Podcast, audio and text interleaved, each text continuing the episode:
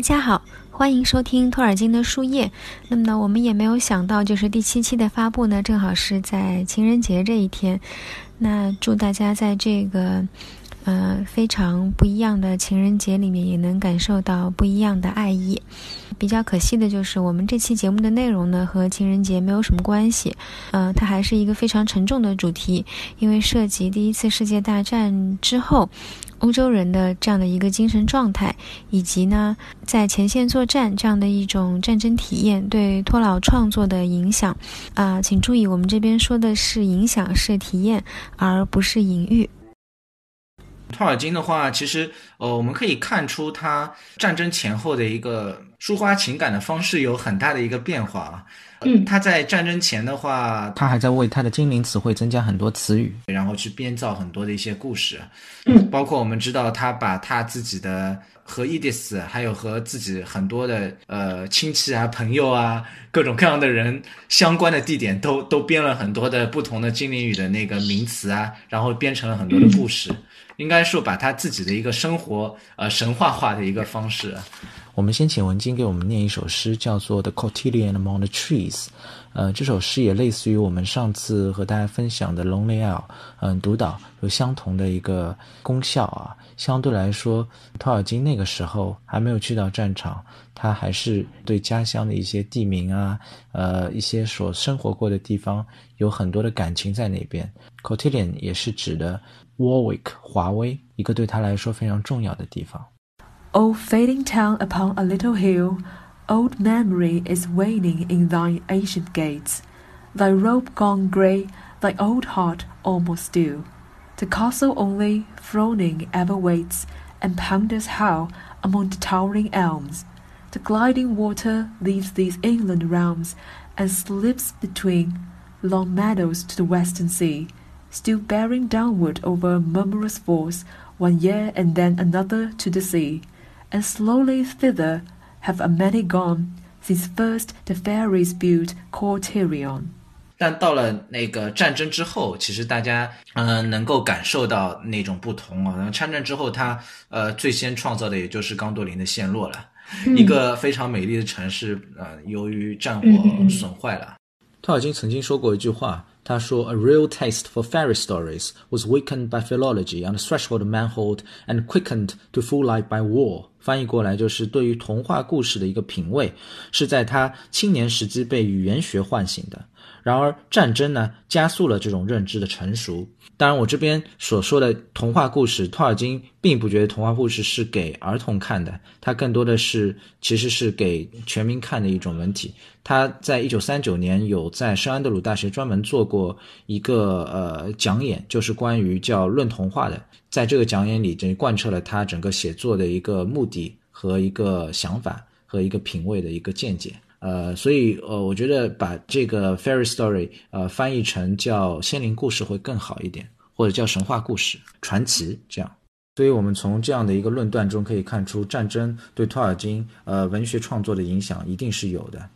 然后呢，我们也稍微找了几段在他自己创作的神话里面的一些段落，呃，读给大家听一下，大家可以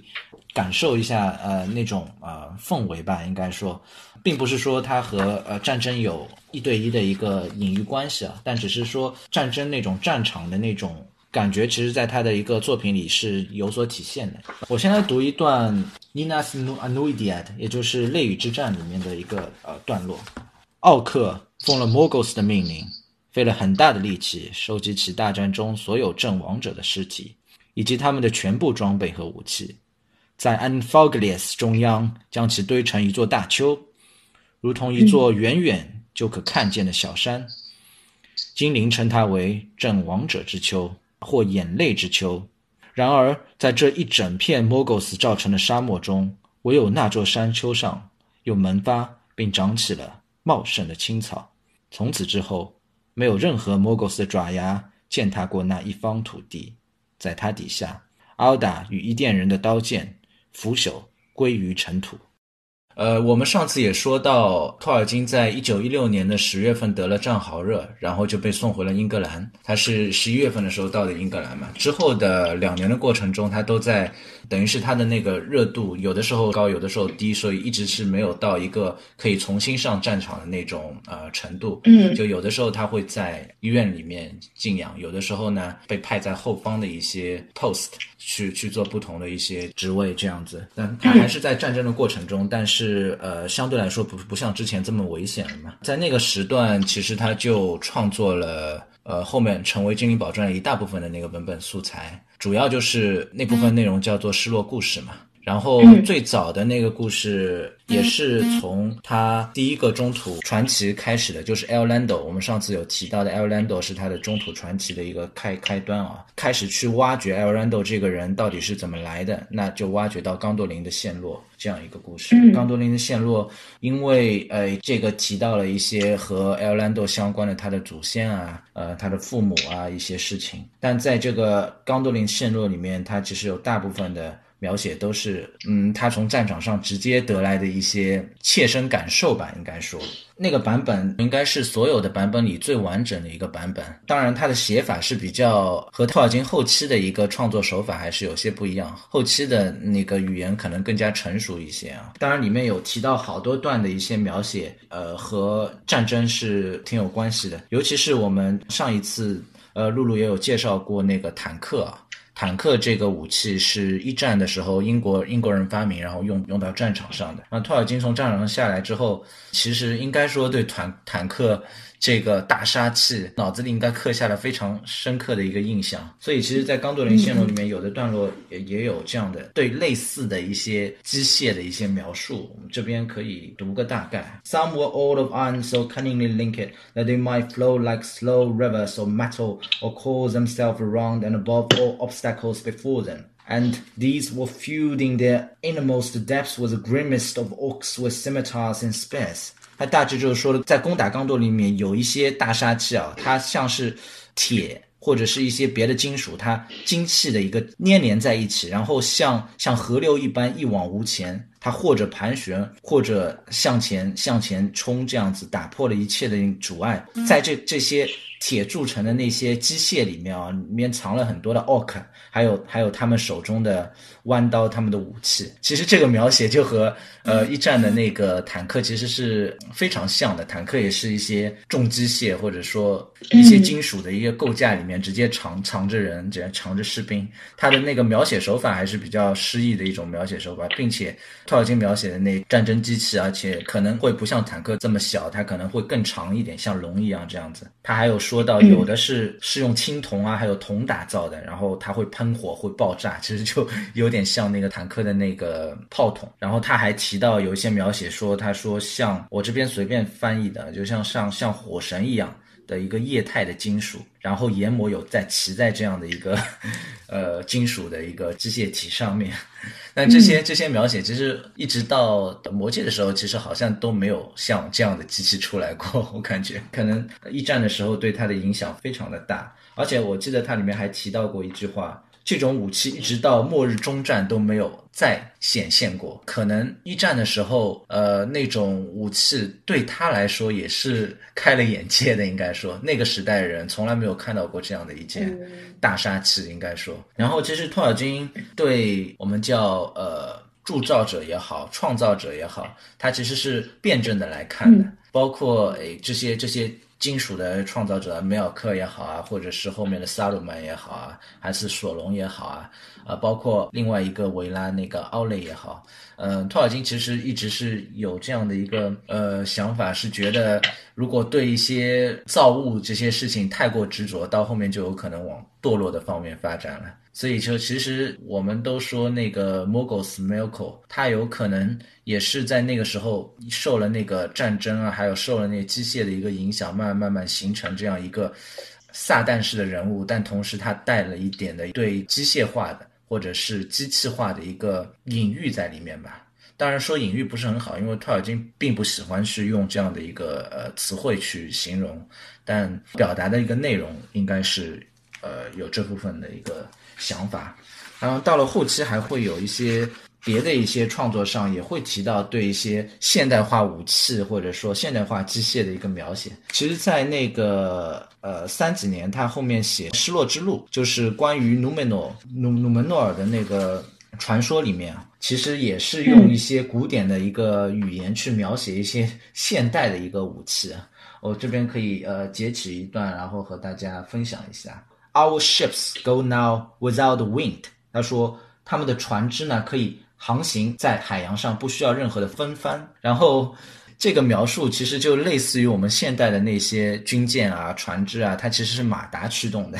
还有，many are made of metal that shells hidden rocks。他说许多那些船它是用金属打造的，然后它可以击碎水底的暗礁。呃，这都是都是一些现代性的船只。嗯。然后还有，they sink not in calm or stone，。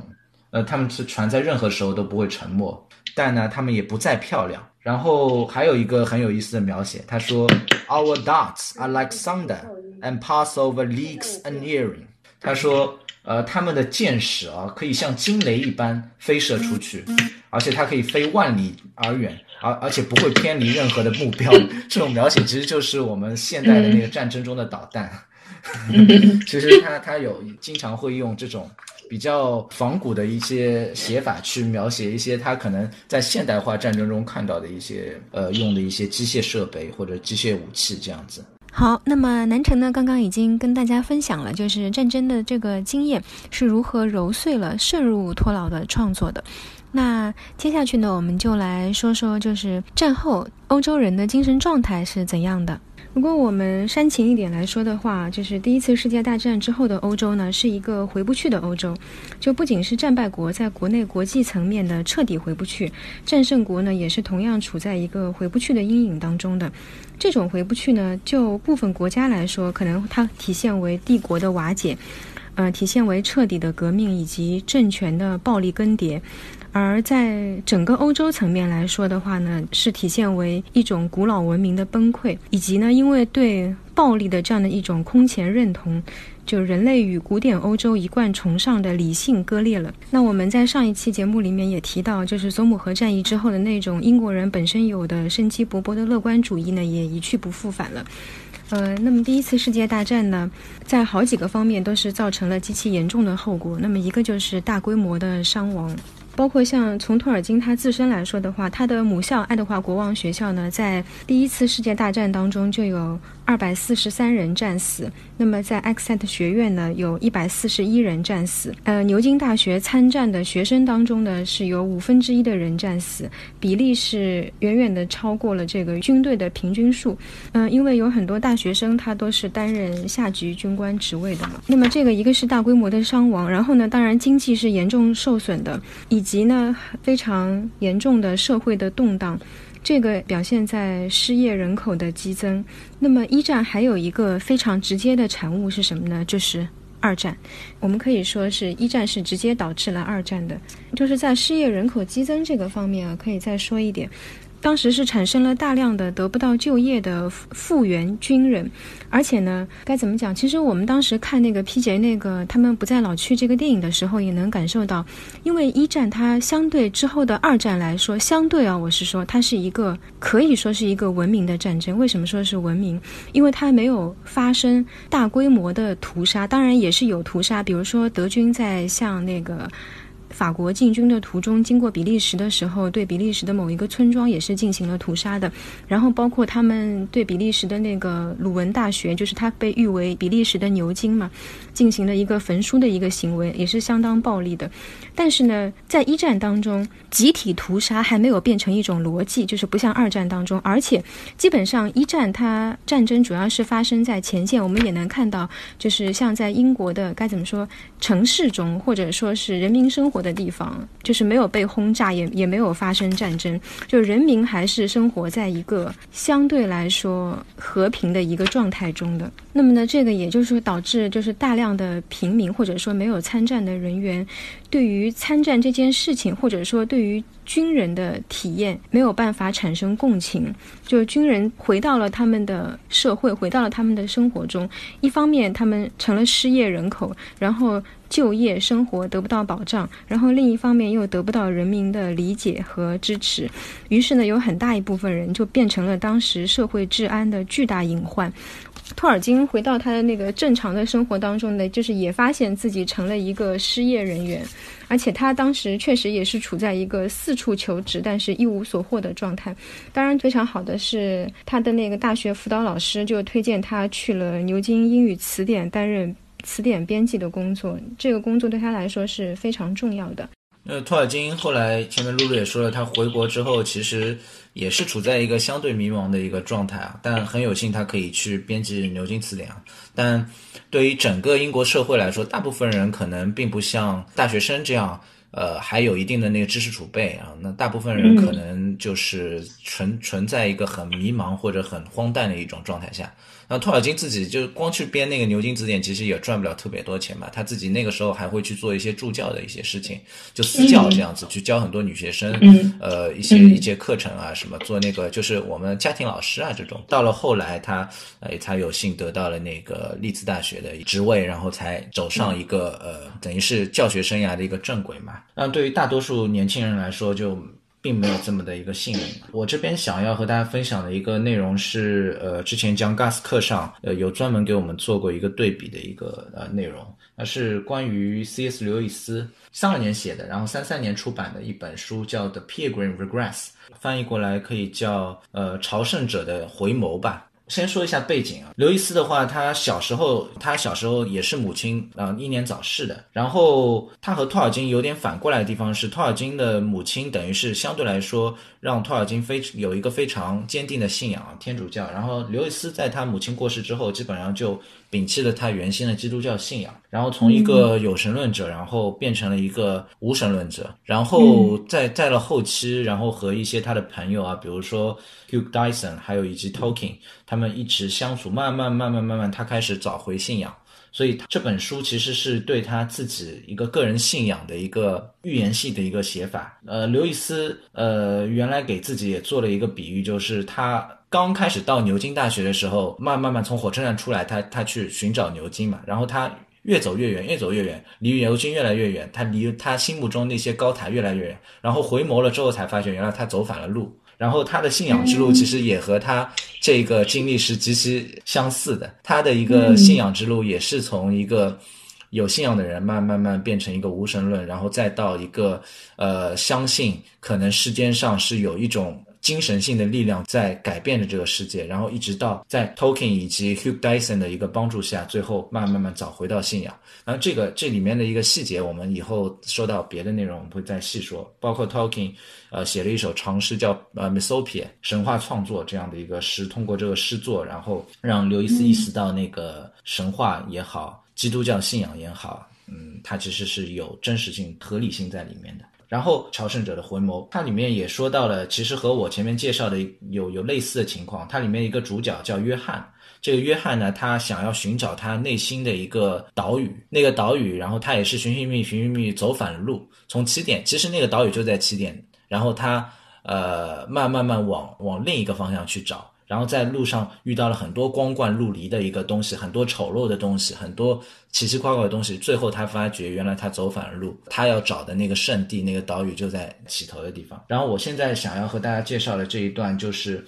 嗯，在他旅途当中呃的一个故事。他旅途当中呢，经过一个呃一个地方，那个地方有个酒馆一样的一个小屋嘛。然后他的一个朋友叫叫哈弗威，然后带他进了这个那个大房间里。这个大房间呢是用铁和玻璃呃制成的一个很现代的一个地方啊，然后里面的人们呢，他们在喝着很多的那种饮料，但那种饮料看上去像药一样，然后他们在高声说话，然后里面的人呢，要么就很年轻，要么就装得很年轻，就看上去很多女生她都是短头发、平胸、平臀。然后长得像男孩子，很多的男生呢，他又是苍白的脸蛋、圆的脸蛋，然后很纤细的一个腰，然后又有很很翘很大的那个臀部，然后长得又像女孩。就是它里面的所有的一个构架，那些描写他们喝的东西，都是一些很很荒诞的一些，或者是和我们传统意义上的一些对美好的一些期待都是不一样的。然后主人公蒋就问问他们，他说为什么这边人都在愤怒呢？他的朋友跟他说呢，他们没有愤怒，他们只是在谈论艺术。这句话很有意思，他就把把那些很荒诞的或者是那种大声喧喧哗啊，形容成艺术。然后里面有一群人叫叫聪明人，然后那些聪明人会给姜去唱歌，然后最最后的一个聪明人，他的名字也很隐喻，他叫丑陋。然后这个丑陋呢是一个很高的一个女女生，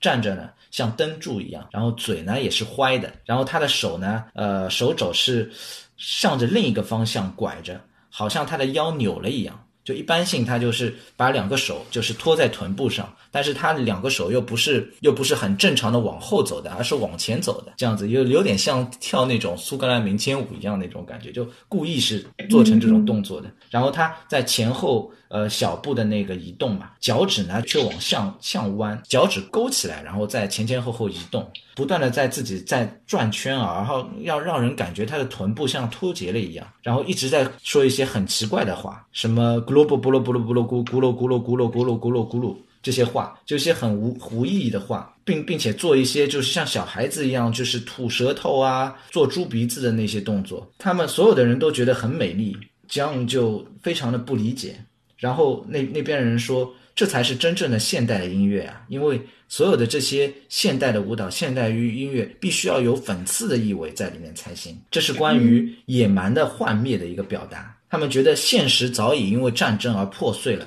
所以艺术这这样东西呢，必须要用野蛮的方式去表达。所以他们要用虚无和野蛮来表达对战争的一种亢奋。就他们觉得战争抹灭了他们以前的一些传统也好。美好的东西也好，所以他们必须要用一些新的东西去展现这些内容，而他们新的那些东西是什么呢？就是用一些反讽的，或者说一些反过来以丑为美的方式去表达。但那个约翰就说，战争早已经是你们父辈的事情了，他们现在都已经过回平凡的日子了。然后他们那些聪明人就在叫你这个清教徒，你这个资产阶级资产阶级嗯主义者，这样子在那边谩骂他。就所有的人的一个心理也好，他的一个状态也好，对一些世事的一个判断也好，全都是和欧洲那个时代，就是说文明还存在的那个时代，完全是反过来去表达的。我感觉他这个是不是有一点达达主义在里面？因为达达主义本身也是一种，主要是当时在那个二十世纪初，艺术家主要为了表达一些反战、反霸权、反政府这样的一个。行为对吧？然后也是同样是用这种非常 anti art 的形式来表示对这种战争的反叛。啊，就我觉得刘易斯写这个的话，可能跟他自己的美学立场是有很大的关系的。他是站在一个相对古典而保守的美学立场，来反对那种以颓废、荒诞、丑陋作为主要表达手段的现代主义美学的。《朝圣者回眸》这整本书，它都是在都是在描写所有他在路程上看到各种各样奇奇怪、荒荒诞陆离的东西。他要表达的就是说，呃，最后他回眸了之后，发觉他原先内心的那个信仰，或基督教的信仰也好，他们古典的那些文化也好，才是最美好的一些东西。就是说，他他一直是跟着那个随大流去寻找那些东西，最后被证实下来都是比较荒诞的那种。包括它里面有好多的那名称都很有意思，它里面还有一个角色，一个捍卫等于是美好的一个角色，叫做 Reason，叫理由，一位女神一样的人物。这个人就是去，也是最后去屠杀了一些很丑陋的一些，比如说怪人啊，丑陋的类似于 Orc 之类的东西。嗯嗯嗯，我想就是在这样一场席卷大半个欧洲的战争结束之后呢。就欧洲人原有的乐观主义和资产阶级价值观，其实都破产了。那么人们是产生了巨大的精神危机，就不知道救赎在何方，因此呢，会向现代主义的价值观去寻求解决之道。那对刘易斯来说，可能就是要挣脱出那种现代主义的荒诞感和无力感，然后重新寻回自己内心的神，以及美学上的神。是的。是的，包括到了后面那个沉寂星球啊，还有呃，我们前面说到托尔金的 Numenor，其实它呃，一个是空间旅行，一个时间旅行，他们表达的那个意思，其实呃，也是前面露露形容的那样，就是极光片语，他们整个角色吧，应该说想要重塑一些过去的一些荣耀，应该说，但是在整个时代上。呃，他们的这种呃做法，应该是有点是被摒弃的一一波人，应该说。所以其实他们 Inkling 这些人，他们他们的精神所在就是去继承这种比较古典的浪漫的东西。然而，其实是在整个历史上，这些古典的浪漫的的这种艺术表达，它已经没有办法让艺术家能去和。当时的那个社会现状对话了，艺术家就没有办法以这样的方式去反击当时的社会现状，而他们，因为我觉得，就说他们的作品并不像其他的一些艺术家，可能是直接和政治有非常大的关联的，我所以我觉得他们会更加想要去发扬这些比较古典的东西。我觉得在现在的艺术领域是有相同的现象存在的。有的时候呢，呃，托尔金自己的作品里其实也会写到战后人们的情况，比如说士兵回到家乡，家乡人民对他们很不理解。呃，其实，在那个夏尔平乱里面，其实我们多少能够看到一些这样的影子。战后的那些军人，他其实是多少是可以得到一点尊重的那种感觉。当然，就是这和一战的情况还是有些不一样。一战，一战，其实你说所有的人是英雄吗？其实也很难说。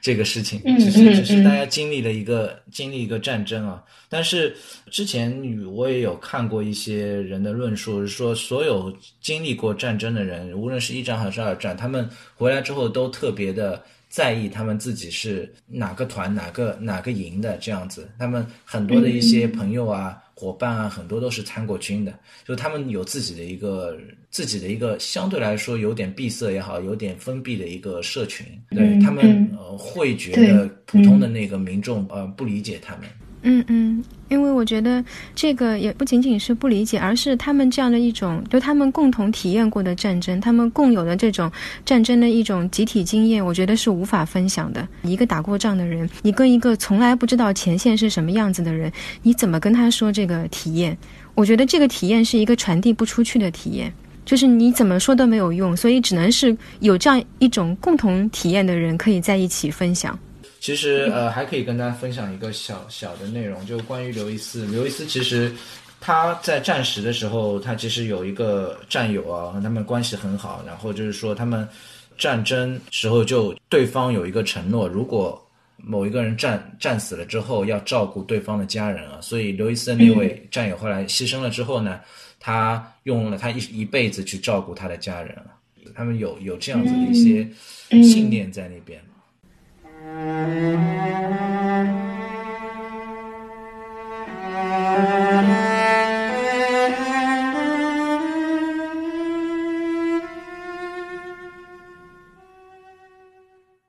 嗯这一期的节目我们因为提到了努门诺，努门诺尔，所以我想这次的词语小知识也可以和努门诺有点相关啊，同时也和我们上一次提到 Iolando，嗯，可以。相对来说有一个传承关系吧。在托尔金的传奇里，大家都知道，呃，Numeno 就等同于亚特兰蒂斯啊。当然，他自己在书里也把它叫做 Atlante，The Falling，呃，一个沉默的一个地方。在 Atlante 也有好多非常有意思的名字啊。这次呢，我们就来讲一讲著名的人物，也就是 Alan 呃，阿勒贡的那个祖先啊。呃，纳西尔圣剑的持有者，然后这个人的名字其实是和托尔金的一个人名的推导很有关系。努梅诺的一个故事最早是出现在《失落之路》呃这样的一个版本里，然后在那个版本里呢，他其实是用呃做梦的形式、梦境的形式回到努梅诺，也就是一一个现代人通过做梦的形式回到努梅诺，然后见证了这个努梅诺的一个沦亡。然后 a l a n d 呃，这个词在现代英语的那个呃名字，它是叫 Alboin，A L B O I N，是那个失落之路的那个主人公啊。然后呃，这个人名它其实可以推到古英语时代的另一个写法，叫 Alfwin，也就是相当于是精灵之友的意思。所以 a l a n d i 它其实解释就是解释叫精灵之友。呃，然后 Alfwin 这个词呢，这个名字在六世纪到十一世纪的英格兰和意大利都非常有很多的人都用这样的名字，所以托尔金也在推导很多的一些现代的那个人名，推导到古代是怎么样一个形式，然后再推到他的一个神话体系，就是最上古的一个时代，或者是 Numenor 的时代，它又是怎么样一个形式？那我们前面已经说到了那个。啊 a l b o i n 到了古代，或者是到了 Numenor 的时代，它就是 a l a n d i a 当然，它还有一些别的一些呃现代英语的一些人名，像有个现代人名叫 Aldwin，呃，其实也是和 a l b o i n 是很相似的。Aldwin，E D W I N 这个词，它其实可以推到古一点的拼法，也就是 Aldwin，A U D O I N，然后它其实是可以解释为祝福之友的。祝福之友呢，到了他等于是在 Numenor 时代的拼法就变成了 Herendil。Deal 这个词根解释就是呃什么什么的友人啊，然后它的拼法就是 H E R E N D I L 了。同时还有一个呃现代的一个人名叫奥斯旺 （Oswin），O S W I N 或者拼成 O S W A L D，这个奥斯旺这个人人名呢，他其实呃往古一点推，它就可以变成 Oswine，O S W R I N E，这古英语的拼法。然后 Oswine 这个词在古英语里其实解释就是神的友人，O S 也也其实也可以大家知道 Asgard 对吧？也是差不多的那个拼法。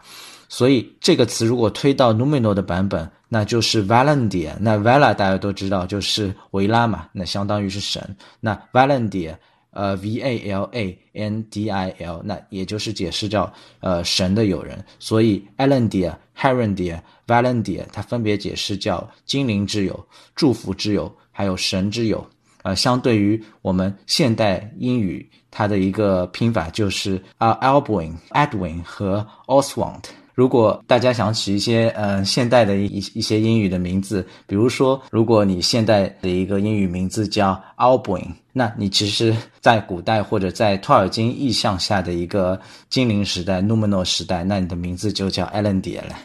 好的，那这一期节目呢，到这里就结束了。关于托尔金与世界大战呢，我们也就说到这里了。下一期呢，又将会是相对轻松活泼的一期，敬请期待。感谢你们的收听和陪伴，我们下期再见，拜拜。